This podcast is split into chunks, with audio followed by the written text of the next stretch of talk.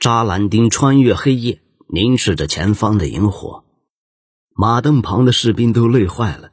但他逼着父王再次大举进攻，知道他们最好的机会就是夜袭蒙古人。想到父王珍贵的亲卫队至今几乎尚未染血，他思绪翻搅。摩诃莫沙拒绝了儿子的反复请求，不肯把亲卫队交给他，但这正是他们证明自己价值的最好机会。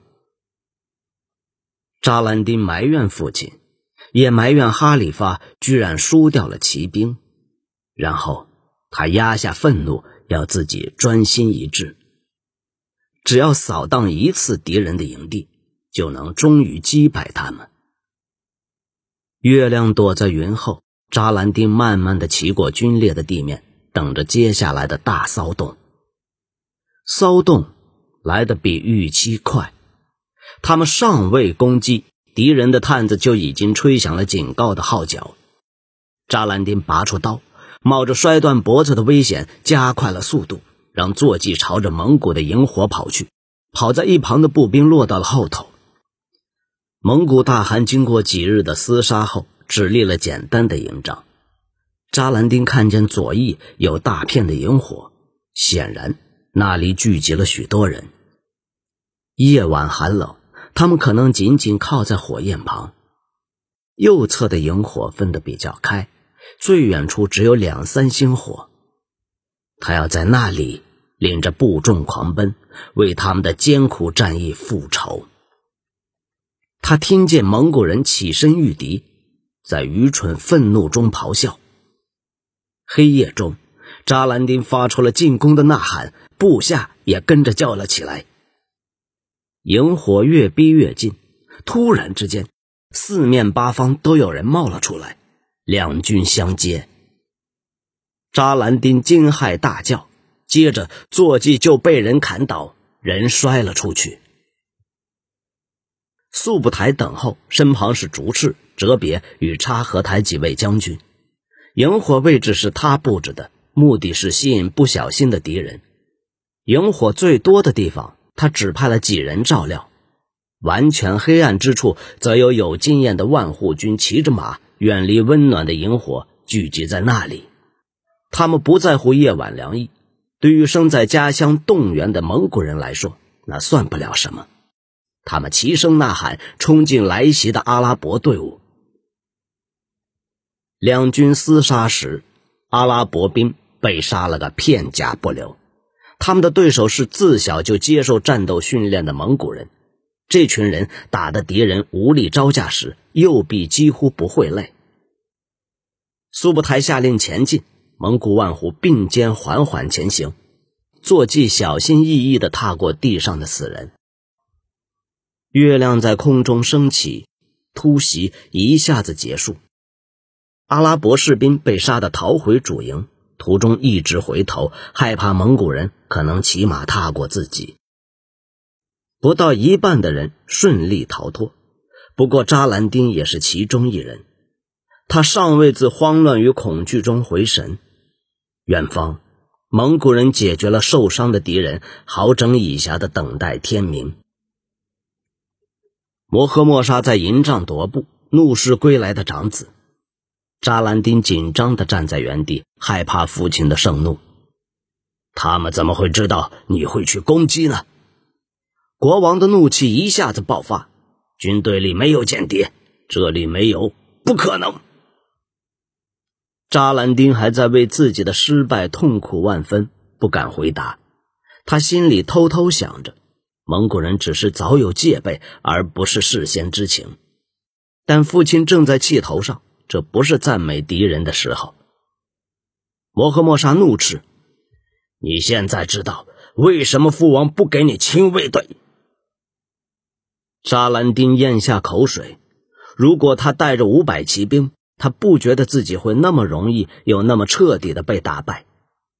他努力不让自己顶嘴。父亲，您是明智的。他说：“明天他们会杀向敌人。”摩诃莫沙逼近，扎兰丁向后退了一步。父亲的短须刺着儿子的脸庞。明天，明天我和你都死了！摩诃莫沙咆哮道：“等蒙古大汗看见我剩下的兵马，他会攻击我们，结束这场仗。”营帐门口有人在清喉咙。扎兰丁松了一口气。仆人阿拔斯站在灯光下，眼睛看着父亲，又看着儿子，判断营帐的气氛。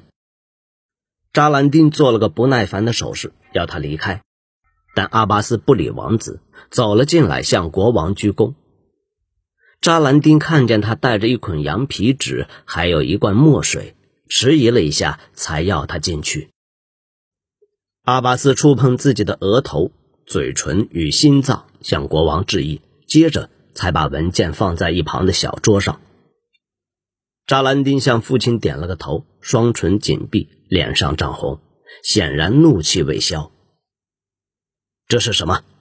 扎兰丁终于开口问。扎兰丁，这是献给死者的复仇。本王签上名字时，刺客就会接到命令，让这个大汗消失在本王的土地上。闻听此事。摩诃莫沙儿子感觉肩上重担消了，虽然他差点抖了一下。什叶派向来以恐怖声明著称，但父王要他参与这件事很明智。您要给他们多少？他轻声问。一开始，他的父王弯身看着厚重的羊皮纸，读着阿拔斯谕你的信。本王没时间讨价还价，本王提供十万金币。由本王自己的库房支付，他们不会拒绝这种数字，就算是要一颗大汗的头也一样。想到那么多的金子，扎兰丁觉得自己双手湿冷。那个数量足以盖一栋豪华皇宫或立起一座城。然而他没有说话。今夜自己已经浪费掉了击败蒙古军的机会。摩诃莫沙签完赏金后。阿拔斯卷起厚重的羊皮纸，用一根羽毛绑起。他对国王深深一鞠躬，留下两人离开了。扎兰丁问：“这个人可以信任吗？”看来比我自己的儿子值得信任。摩诃莫沙很生气。阿巴斯认识其中的一个刺客家族，他会把信安全的送到。没有任何东西救得了这个狗韩，居然让我的人民流了那么多血。如果大汗明天就死，黄金还能要回来吗？扎兰丁问。他仍在想着一瞬间就撒出的巨大财富。他感觉父亲走向自己，看着营帐口的头转了回来。扎兰丁，除非阿拉因他的傲慢降罪，否则他明天不会死。你到现在还不了解吗？你回到我的营帐时，你没看到吗？摩诃莫沙说话时心情沉重。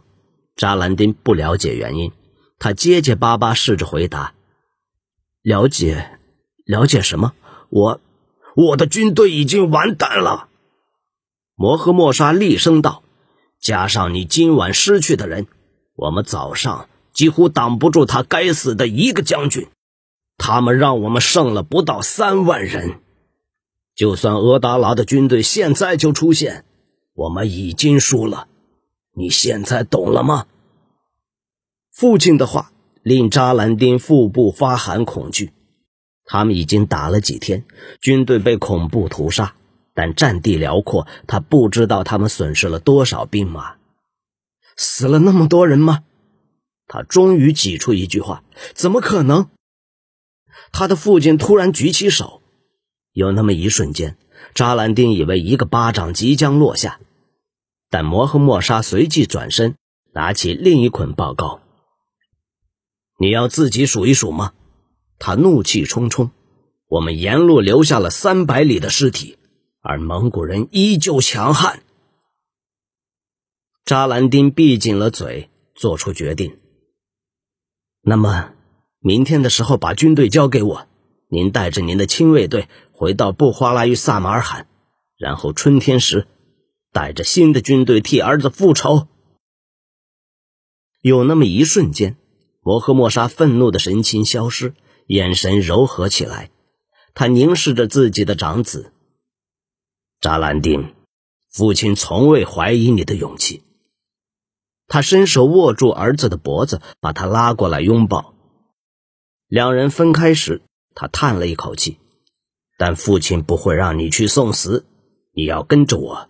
明年，我们一起带着四倍的军队，彻底根除这些不信神的入侵者。我会武装每一个能拿刀的男人。”我会在他们头上降下火与血的复仇。到时候，刺客已经杀了他们的大汗，有了那么多的金子，他们会马上行动的。